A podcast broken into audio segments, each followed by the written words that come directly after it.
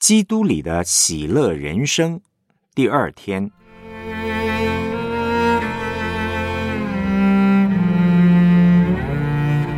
福音的祷告态度，感谢。腓利比书一章一到四节，基督耶稣的仆人保罗和提摩太写信给凡住在腓利比。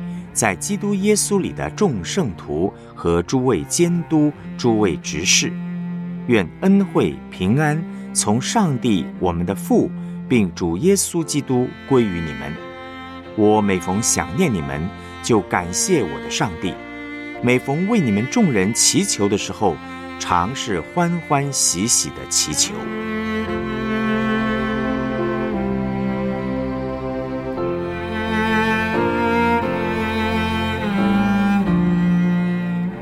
们来思想主题信息。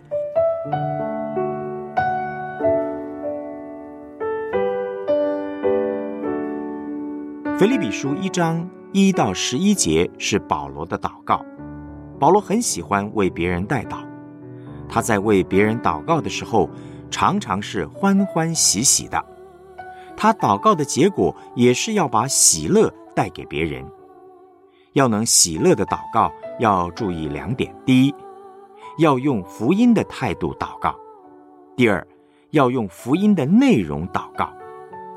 祷告的态度跟祷告的内容是否正确，是否在福音里面，会决定我们祷告时是否欢喜快乐，是否能够把欢喜快乐带给别人。本篇信息呢，先谈到福音的态度，下一篇信息接着我们再来谈福音的内容。感谢正是福音的态度。如何用福音的态度祷告呢？腓立比书一章三到四节：我每逢想念你们，就感谢我的上帝；每逢为你们众人祈求的时候，常是欢欢喜喜的祈求。保罗为别人祷告，常是欢欢喜喜的，因为他用福音的态度祷告，就是感谢祝福的态度。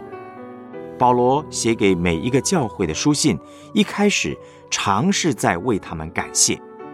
感谢就是福音的态度，因为感谢是爱的表达。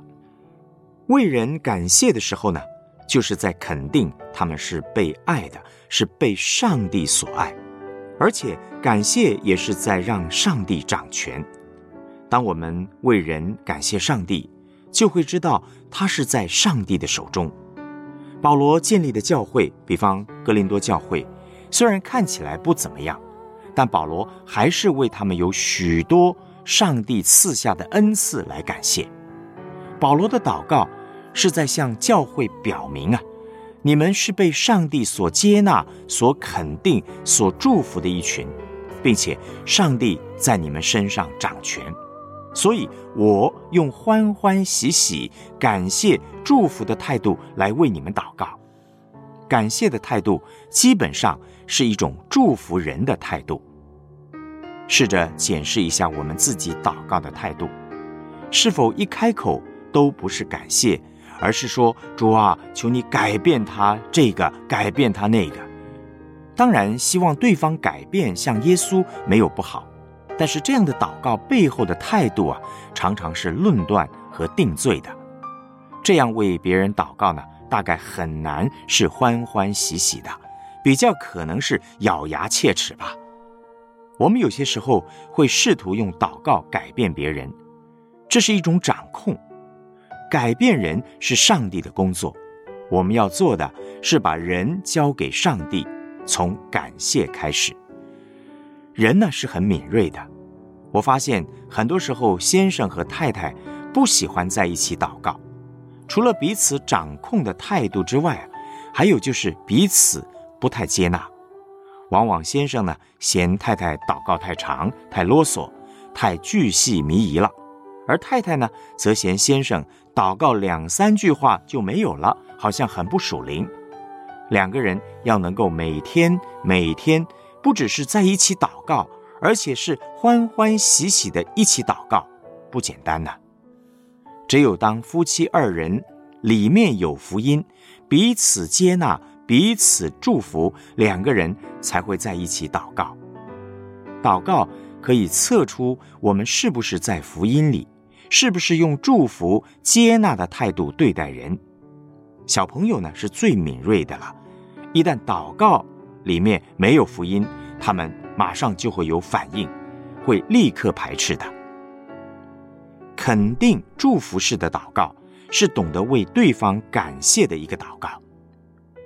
保罗在哥罗西书三章十七节的经文说：“无论做什么，或说话，或行事，都要奉主耶稣的名，借着他感谢父上帝。”有的时候，我们看一个人，觉得他实在不怎么样，好像感谢不出来。但是，当我们开始想到耶稣基督，想到耶稣怎么接纳他、饶恕他、爱他，怎么样用宝血把他买赎回来，我们就不能不为他来感谢上帝。我们也可以为上帝给他的恩赐感谢，为上帝在他身上所做很多的工作来感谢。感谢带出福音的大能。诗篇一百篇第四节的经文说：“当称谢进入他的门，当赞美进入他的院，当感谢他，称颂他的名。”上帝是用以色列的赞美为宝座的。从感谢赞美开始，我们可以很快的进到上帝的同在，同时把主权让给上帝，不再想着要改变别人什么。当我们感谢赞美的时候，就是在承认上帝真是很棒的上帝，他知道一切，祝福一切，并且也是承认在基督耶稣里，他已经接纳、饶恕、祝福我们，而且也已经接纳、饶恕、祝福我们祷告的对象。我们一旦真正认识耶稣基督的福音，我们会开始用祝福的态度。在基督里为对方感谢赞美，这样我们的心会改变，对方也会改变。假如你曾经求主改变一个人，始终没有果效，为什么还要这样祷告呢？我们要心意更新，学习调整自己。有一位母亲呢，对离家出走的女儿没有办法了，经牧师提醒，决定学习改变自己的祷告态度。不再抱怨，不再求上帝改变女儿，而是在祷告中为女儿感谢赞美。他从很勉强开始，慢慢的，他发现为女儿有许多能够感谢的事。就这样每天持续的祷告，不到一个礼拜，女儿回来了。谁改变了呢？女儿当然改变了，但是她自己先变。她觉得她女儿其实很不错。他的祷告开始畅通，不再定罪控告他的女儿，母女的关系改变了。他的祷告呢，终于带下福音的大能。透过耶稣基督的眼光来为人祷告，能释放上帝的能力，让上帝的主权进入到我们的环境里面。上帝是恩上加恩的上帝，他想祝福我们。但我们不正确的祷告态度，却会拦阻了他的恩典进来。当我们感谢和赞美，就是容许上帝的手介入，来祝福我们带祷的对象。我们要在基督耶稣里去接纳那些跟我们不一样的人，去饶恕那些犯错的人，并且祝福我们的对头。当我们用福音的态度来祷告，一定。会带出福音的大能。我们来思想两个问题：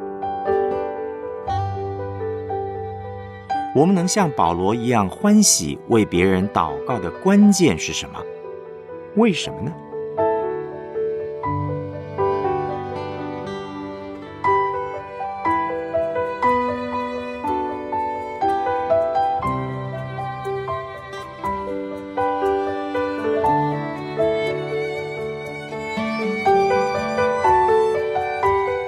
检视自己祷告的态度，读完今天的信息，你有什么感动？想做什么调整呢？